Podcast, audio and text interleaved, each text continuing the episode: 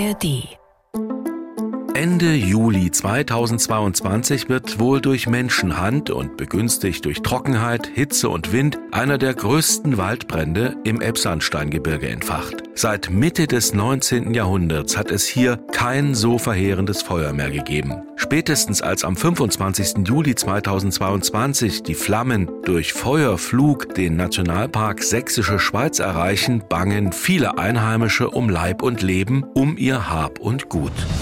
Noch immer beschäftigt der Waldbrand in der böhmischen Schweiz die Einsatzkräfte. Das Feuer und der Qualm waren bis nach Dresden hinein zu riechen. Dürre, Hitze und der ausgetrocknete Wald machen es den Flammen leicht. Die Feuerwehrleute haben kaum eine Chance. Ich gebe ganz ehrlich zu, ich bin da noch echt sprachlos. Ja, mir fehlen echt die Worte. Die Einsatzkräfte kämpfen unerlässlich und mit ganzer Kraft. Eine Feuerwehrfrau wurde bei den Löscharbeiten verletzt. Auch die Zusammenarbeit zwischen Sachsen und Tschechien sei inzwischen verstärkt worden. Der Nationalpark äh, vertritt die Strategie, diese ähm, umgefallenen Bäume, das Totholz, das sogenannte, dort auch zu belassen, nicht rauszunehmen aus dem Wald. Und das erschwert momentan die äh, Feuerbekämpfung. Seit heute gilt auch für die große Kreisstadt Sebnitz Katastrophenalarm. Auch auf tschechischer Seite würden die Behörden von einem wochenlangen Einsatz ausgehen. Die Polizei teilte mit, dass heute gegen zehn Menschen, die gesperrte Wege betreten hatten, Anzeige erstattet wurde. Die große Hoffnung aller Beteiligten ist jetzt der ab heute Nacht angekündigte Regen. Der Waldbrand. Wenn die Natur in Flammen steht, heißt dieser Podcast. Zuallererst meine Frage, welche Ängste mussten und müssen die Menschen im Elbsandsteingebirge ausstehen und wie erlebten sie die ersten Stunden, nachdem das Feuer auch auf deutscher Seite des Nationalparks ausbrach? Ich bin Mario Süßengut, schön, dass Sie da sind. Diesen Podcast bekommen Sie in der App der ARD Audiothek und überall, wo es Podcasts gibt. Ich möchte mehr erfahren über den schwersten Waldbrand in der sächsischen Schweiz seit 180 Jahren. Ganz besonders interessieren mich die Erlebnisse und Erfahrungen derer, die unmittelbar am und direkt im Nationalpark leben, die hier arbeiten und das Gebiet seit Jahrzehnten kennen und lieben. Welche Befürchtungen, welche Hoffnungen haben sie? Sommer 2022, 24. Juli, ein sehr heißer Sonntag. Mein Name ist Kai Bicke, Stadtwehrleiter der Feuerwehr Bad Schandau, 52 Jahre alt. Ja, den ersten Kontakt zu dem Waldbrand hatte ich an dem besagten Sonntag gegen Mittag. Wir kamen gerade vom Frühstück. Es ist halt so, Sonntag, man macht ein bisschen länger im Bett rum so ungefähr und saßen am Frühstückstisch und haben die ersten Rauchwolken auf der böhmischen Seite des Nationalparks gesehen. Da habe ich mir noch gedacht, die armen Kameraden auf der tschechischen Seite müssen schon wieder zum Waldbrand ausrücken. Erzählt mir Kai Bigge ein Jahr später in Bad Schandau. Wenige Kilometer weiter im Kirnitschtal treffe ich einen Mann, der das Gebirge hier wie kaum ein zweiter kennt. Ja, mein Name ist Rolf Böhm. Ich bin von Beruf Kartograf und mein Haupthandwerk ist es, Wanderkarten der sächsischen Schweiz herzustellen. Das mache ich seit 1984. Rolf Böhm, glaube ich, kennt in der sächsischen Schweiz jeden Trampelpfad, jeden Baum, jede Veränderung in der Natur. Ein Waldbrand im Sommer, für ihn zunächst nichts Außergewöhnliches. Erstmal hat man sich keine großen Sorgen gemacht, das kam die Feuerwehr und das war eben, aber es kam ziemlich schnell eine ganz tiefe existenzielle Angst, denn das Feuer hat sich durch Funkenflug ausgebreitet und ist über Kilometer gewandert. Meine Frau ist praktisch, die hatte ziemlich schnell die Evakuierungsrucksäcke gepackt. Die hatten wir hier 14 Tage im Wohnzimmer stehen und da haben wir gar nicht mal so an Naturnationalpark Feuerwehr gedacht, sondern es war schon existenziell. Es war durchaus im Bereich des Möglichen, dass die, Feuer, dass die Polizei kommt und sagt, wir werden jetzt evakuiert. Berühmt sind im Wald gesäumten Kirnitschtal bei Bad Schandau besonders die alten Mühlen, die lieblichen Pensionen und die urigen Lokale nicht nur für mich. Tausende wandern oder fahren alljährlich hierher.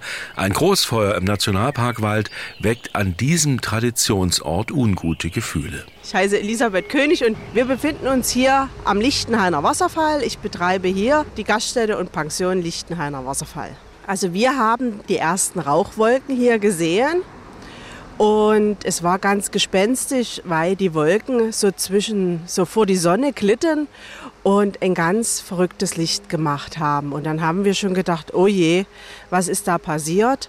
Haben aber dieses Ausmaß, was dann hinten dran noch alles kam, konnten wir in dem Moment gar nicht erfassen. Wir haben dann erst an dem Abend gesehen, um Himmels Willen, was ist hier passiert und dann ist uns so viel durch den Kopf gegangen. Werden wir das überleben? Wird das gelöscht? Äh, was ist mit unserer Existenz? Brennen wir ab? Äh, wann kommt das Feuer hier an? Ja, was passiert hier jetzt? Äh, das war wieder eine neue Katastrophe, mit der wir erstmal lernen mussten, umzugehen. In meinem Gespräch merke ich, viele direkt betroffene Bewohner in der sächsischen Schweiz fühlen sich anfangs nicht optimal informiert. Ja, das lief sehr zäh. Also es, wir konnten uns immer über die Seite vom Landratsamt Pirna informieren und es wurde jeden Tag kam ein Update, aber es war, ist ja trotzdem, man fiebert ja jede Minute mit und ähm, weiß halt wirklich nicht, was sind dort für Abläufe, wie weit sind sie kann man schon mal was sagen. Und, und da hat uns sehr die Kommunikation zur Behörde gefehlt. Die haben, waren auch vollkommen überlastet, weil das gab es ja in diesem Ausmaße auch noch nicht. Das kann ich auch verstehen. Aber trotzdem, direkt als Betroffener hier mittendrin im Gebiet haben wir uns informativ verloren gefühlt. Wer obendrein Mitverantwortung für Urlauber trägt, schaut in jenen dramatischen Julistunden mit sehr gemischten Gefühlen auf die bereits laufenden Löscharbeiten im böhmischen Teil des Gebirgswaldes. Ich treffe einen der umtriebigsten Tourismusunternehmer der Region in seinem Bio- und Nationalpark-Refugium. Ja, mein Name ist Sven Erik Hitzer und wir befinden uns hier in Schmilka. Das ist direkt an der Landesgrenze zu Tschechien. Also bevor das Feuer begann, war das Dorf ja fast ausgebucht. Das heißt, wir haben rund 200 Gästebetten hier. Wir haben rund 80 Einwohner, von denen werden vielleicht nicht alle da gewesen sein, weil es ja auch Ferienzeit war. Also es waren mit Sicherheit etwa 250 ähm, äh, Menschen vor Ort plus die Mitarbeiter, also etwa 300. 300 waren zu dieser Zeit vor Ort, haben dann überwiegend fluchtartig den Ort verlassen, ähm, sodass zum Schluss vielleicht noch zwischen 30 und 60 Leuten im Ort waren. Und dieser Waldbrand ist zunächst gar nicht von deutscher Seite äh, bemerkt worden. Also man hat ihn zumindest nicht ernst genommen. Wir haben hier in Schmilka mit Urlaubern bereits an der Elbe gesessen und dann merkten wir, dass die Tschechen bereits begannen mit äh, Helikoptern Löschwasser aus der Elbe zu schöpfen, auch schon bei Schmilker, weil dort offensichtlich das Schöpfen besonders gut geht. Und man hat es dann äh, nach südlich dem Winterberg oberhalb von Rensko, das ist also der Grenzort, äh, unser Nachbarort faktisch auf tschechischer Seite, hingeflogen und äh, dort äh, stiegen schon mehrere äh, größere Rauchwolken auf und vor allen Dingen in der darauffolgenden Nacht, wo, das, äh, wo der erste auch Rauch aufgestiegen ist, hat man dann nachts dann auch schon das Feuer brennen gesehen.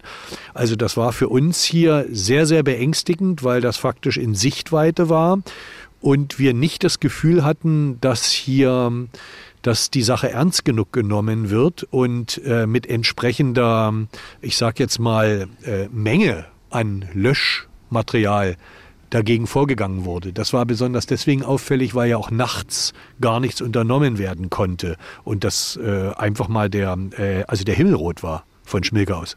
Betroffen vom Feuer ist auf deutscher Seite der Wald des Staatsbetriebs Sachsenforst, Teil des unter besonderem Schutz stehenden Nationalparks Sächsische Schweiz, gegründet in den letzten Tagen der DDR 1990, ein Jahr später eröffnet.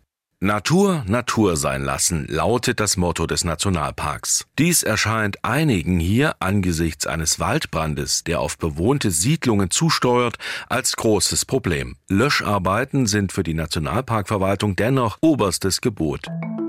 Treffpunkt Winterberg, dort wo das Feuer auf deutscher Seite seinen Anfang nahm. Mein Name ist Hans-Peter Meyer. Ich bin Pressesprecher der Nationalparkverwaltung Sächsische Schweiz. Ich darf das, diese schöne Arbeit schon seit 2007 machen und freue mich auch weiter für das Schutzgebiet, für den Nationalpark mich einsetzen zu dürfen. Ja, das war eine unwirkliche Situation und die, die große Dimension hat man erstmal gar nicht so erfassen können. Ich war in der Einsatzzentrale eingesetzt und äh, habe dort den Pressesprecher des Landratsamtes unterstützt. Wo waren Sie dann? Das war in Bad Schandau. Das war wirklich so ein, so ein Epizentrum der, der Einsatzkräfte. Von dort aus wurden sie koordiniert, sodass ich auch gut mitbekommen habe, wie der Brand dann doch immer größer wurde. Man wollte es nicht wahrhaben, aber es war dann auch so. Man hat den Kampf der, der tschechischen Feuerwehrleute mitbekommen und natürlich auch den unserer Kameradinnen und Kameraden, wofür wir außerordentlich dankbar sind, weil ähm, denen haben wir es zu verdanken, dass das Feuer letztlich wirklich nur, in Anführungszeichen, nur 100 Hektar, etwas über 100 Hektar beansprucht hat. Auf böhmischer Seite, wo stand Anfang Juli 2023 wohl ein einzelner Brandstifter das Großfeuer gelegt haben soll, brennt rund zehnmal so viel Wald nieder, etwa ein Fünftel des Nationalparks auf tschechischem Territorium. Im deutschen Teil letztlich sehr, sehr viel weniger Schaden, dennoch eine Katastrophe für den Nationalpark. Ich will es vom Nationalparksprecher Hans-Peter Mayer wissen. Äh, ich, als ich die Dimension bemerkt habe, ich habe ich mich das selber gefragt und, und aber nee, in dem Moment funktioniert man einfach nur an seiner Stelle und äh, ist man nicht, äh, also ich, ich bin da so gestrickt, ich versuche dann eben in dem Moment das zu leisten, was zu leisten ist und dann, da bringt es nichts, sich so eine Dimension oder das, das noch schlimmer zu reden oder ja. Zunächst sehr viel weiter vom Geschehen entfernt, ein Forscher und Universitätswissenschaftler. Auch ihn frage ich, wie er sich an die Zeit Ende Juli 2022 erinnert. Ja, mein Name ist Michael Müller. Ich bin seit 24 Jahren Professor für Waldschutz hier an der TU Dresden in Tarrant. Na, meine erste Begegnung war, als ich aus meiner brandenburgischen Heimat hier anreiste, dass es in Dresden nicht noch nach Waldbränden roch, sondern auch der Rauch zu sehen war. Und diese Dinge kann ich gut identifizieren, denn ich stamme aus der Lausitz und da waren Waldbrände auch früher keine Seltenheit. Waldbrände waren ja viel, viel größer und häufiger früher, als es heute der Fall ist.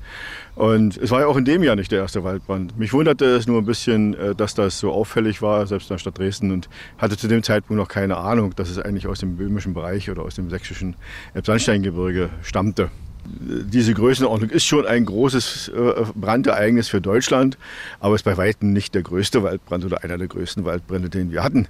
Äh, es ist einer der größten, der in diesem Gebiet war. Das ist schon so. Ne? Aber für Deutschland ist das, äh, ordnet sich das schon als Großbrandereignis ein, aber nicht als einer der größten. Auch 2022 war kein Waldbrandrekordjahr.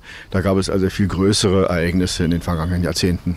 Waldschutzprofessor Müller wird später in diesem Podcast noch eine wichtige Rolle spielen. Denn er verfasste im Auftrag der sächsischen Staatsregierung ein detailliertes Gutachten darüber, welchen Einfluss das Totholz auf das Brandgeschehen im Nationalpark Sächsische Schweiz hatte. Ich nehme erstmal zur Kenntnis eine der politisch und gesellschaftlich am hitzigsten geführten Debatten nach diesem Feuer. Denn abgestorbene und umgefallene tote Bäume, vorrangig Fichten, wurden und werden weitgehend im Nationalpark Nationalpark belassen. Seit dem massiven Borkenkäferbefall vergangener Jahre sind es besonders viele Bäume. Zurück zum trockenheißen Sonntag, 24. Juli 2022. Der Leiter der Freiwilligen Feuerwehr Bad Schandau, Kai Bigge. An dem Sonntag haben wir schon Kontakt zum Kreisbrandmeister aufgenommen und der hatte mehr Informationen es kommen ja dann die nächsten WhatsApp-Nachrichten, was ist denn los, müssen wir raus. Mit den Informationen vom Kreisbrandmeister konnte ich dann zumindest die Kameraden erstmal beruhigen, dass es nicht so aussieht, als würde eine Bedrohungslage für das deutsche Gebiet sein. Das hat sich tatsächlich nur für den Sonntag und auch letztendlich den Montagvormittag als richtig erwiesen. Dann hat uns das Wetter bzw. der Wind und die Thermik einen Strich durch die Rechnung gemacht. Naja, einen Einsatzbefehl gab es ja noch nicht. Wir sind dann erstmal, oder sagen wir so, ich und der Wehrleiter von Schmelka, den Montag früh auf den Winterberg hochgefahren, um uns selber mal einen Blick von dem Ganzen zu machen. Einfach mal zu gucken, was man selber gesehen hat, kann man besser einschätzen. Von ja, Aussichtspunkten in der Kernzone. Dort hatte man einen sehr schönen Überblick über das gesamte Geschehen auf der tschechischen Seite. Aber auch zu diesem Zeitpunkt war für mich noch keine Bedrohungslage zu sehen. Das kam dann erst gegen Mittag. Wir sind auf dem Weg wieder nach Schandau gewesen Dort wurden wir informiert, dass ein Hubschrauber der Landespolizei Hotspots auf bundesdeutschem Gebiet gesehen hat. Ein Hotspot sind ja kleine Punkte, die signifikant von der Temperatur her anders sind als die Umgebung, was also auf ein Feuer hinweist. Dies wurde wie gesagt vom Hubschrauber entdeckt mit Wärmebildkamera mutmaßlich war im Nachgang, hat sich herausgestellt, dass also die ersten Flugfeuer schon die Grenze überschritten haben. Daraufhin habe ich dann für unsere Feuerwehr erstmal Einsatz ausgerufen, sprich eine Alarmierung und wir sind dann mit 14 Kameraden auf den Winterberg hochgefahren. Ein Feuer selber haben wir dann entdeckt, als wir den Winterberg hochgefahren sind in der zweiten Winterbergkurve. Dort kam es tatsächlich durch eine Art Kamin, Thermik, sehr viel Rauch und Hitze nach oben. Wir sind dann ausgestiegen, haben uns das Ganze mal ein bisschen genauer angeguckt und dann kam mit einem Mal wie eine Feuerwalze, irgendwie so fünf bis acht Meter hoch. Man muss sich das vorstellen, vorneweg war es nur verqualmt, massiv verqualmt, teilweise auch sehr, sehr wenig Sicht, aber alles im, im, im hellgrauen Bereich wie so ein Holzfeuer. In dem Moment, wo dann die Feuerwalze kam, kam dann ein ganz unnatürlicher orangefarbener, ja, glutfarbener äh, Touch dazu. Es war, ja, wenn man so Bilder aus Kalifornien sieht, von den Waldbränden, nicht ganz so groß. Also wir können uns das jetzt nicht anmaßen mit Kalifornien zu vergleichen, aber die Bilder sind ähnlich. Also wenn man dort guckt, man sieht ja dann auch nur noch irgendwie diese, diese glutfarbene, dieses rot-orangene Feuerschein und das hatten wir plötzlich um uns rum. Dann sind ja Geäst zwischen uns rumgeflogen, brennende Blätter und ja, wir sind eigentlich nur noch gerannt wie die Hasen. Einen Ernstfall in dieser Dimension kennen die allermeisten im Elbsandsteingebirge noch nicht. Auch für Wanderkartenhersteller Rolf Böhm im Kirnitschtal ist so ein Brandausmaß neu. Allerdings gibt es die vergangenen bedrohlichen Naturereignisse in diesem Gebiet. Ja, äh, durch Hochwasser oder wir hatten mal einen Felssturz, wissen wir ein bisschen, was macht man, wenn so eine, so eine Lagen sind. Man geht an der Kreuzung zum nächsten Polizisten und fragt, was ist denn nur? Und er sagt dann, ja, nee, wir machen hier unseren Dienst und wenn Sie evakuiert werden, das teilen wir Ihnen rechtzeitig mit. Und ich sage dann, wie viel Zeit haben wir dann? Naja, das sollte dann schon schnell passieren, zehn Minuten oder so. Dafür, dass die offiziellen öffentlichen Hinweise und Warnungen von Amts wegen zunächst fehlen, höre ich bei Kartograf Böhm sogar sowas wie Verständnis für die unübersichtliche Lage heraus. Ja, aber das ist, sagen wir so, in so, so Katastrophensituationen auch nie im ähnlichen Zusammenhang so direkt vorgesehen. Ne, da gibt es irgendeinen Katastrophenstab und der sagt dann irgendwann, äh, äh, der und der Ortsteil wird evakuiert. In Tschechien wurde ja Hans Gretchen und, und Mesne evakuiert. Wir sind allerdings immer auf die Hohe Straße nach Lichtenhain um ungefähr zu gucken, wo brennt's, wo sind die Rauchsäulen und die auch so ein bisschen wieder kartografisch zu orten und rauszukriegen, wo sind, wo sind die Brandherde. Die Selbsthilfe spielt beim Waldbrand im Sommer 2022 auch in Schmilka eine Rolle. Das wundert mich nicht, denn mit viel Aufwand ist hier in den vergangenen Jahren eine touristische Perle wieder entstanden. Die historischen und aufwendig sanierten Gebäude der Wassermühle, einer kleinen Brauerei, der nostalgischen Bäckerei und der reizvollen Dorfhäuser mit den Ferienunterkünften stehen entlang der engen Strecke hoch zum Winterberg. Wer hier verweilt, hat immer den Wald vor Augen, im Sommer 2022 mit extrem ausgetrockneten Bäumen. Dazu das heraneilende Feuer, Unternehmer Sven-Erik Hitzer. Also Sie müssen sich vorstellen, Sie, äh, Sie verbringen die Nacht in Schmilka mit Gästen und der gesamte Himmel über ihnen ist glutrot. Ja, und am nächsten Morgen äh, stieg dann eine riesige Rauchwolke auf, zu diesem Zeitpunkt begannen die Gäste bereits fluchtartig aus Schmilke abzureisen, weil der Wind hatte dann gedreht gehabt und mit dem Waldbrand war ja auch eine riesige Rauchentwicklung in Verbindung stehend und die hatte ja dann bereits ins Elbtal hinuntergedrückt und hat faktisch alles vernebelt. Also es gab immer zwei Szenarien. Das eine Szenario war faktisch keine Luft zu bekommen und zu husten, weil die Luft zum Schneiden war. Und sobald der Rauch aufgestiegen ist, weil sich mal wieder der Wind gedreht hat, war der Himmel blutrot.